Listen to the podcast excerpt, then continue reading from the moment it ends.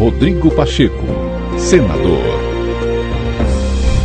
O presidente do Senado Federal, Rodrigo Pacheco, determinou à Polícia Legislativa e à Advocacia da Casa a identificação dos vândalos responsáveis pela depredação no último dia 8 de janeiro de setores e obras de arte do Congresso Nacional e providenciar as representações criminais e penais dos atos praticados contra o parlamento. O senador afirmou que os invasores serão cobrados pelos estragos e danos causados ao patrimônio público e que o dinheiro do contribuinte não deve ser sacrificado por atos de vandalismos feitos por uma minoria. Em relação ao que aconteceu no dia 8 de janeiro,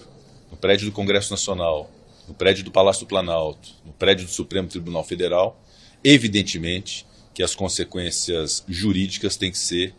muito severas. E é disso que nós vamos cuidar a partir de agora, porque essa minoria extremista e extremada está longe de ser a representação da sociedade brasileira. Então, nós temos de fato que atuar agora, e nós já estamos organizando para isso, para identificar cada um desses indivíduos e tomar as providências criminais e civis em relação a cada um deles. Nós temos que recuperar o prédio do Senado Federal, assim será feito, e ao quantificar isso, né, os valores envolvidos para poder fazer esse restabelecimento do prédio do Senado, nós vamos cuidar muito ativamente de fazer o ajuizamento de tantas ações judiciais quantas sejam necessárias para poder cobrar individualmente de cada um dos causadores desses danos ao prédio do Senado Federal. Então, nós cuidaremos das providências em matéria penal, das representações criminais pelos crimes praticados aqui no dia 8 de janeiro, e cuidaremos também das ações de reparação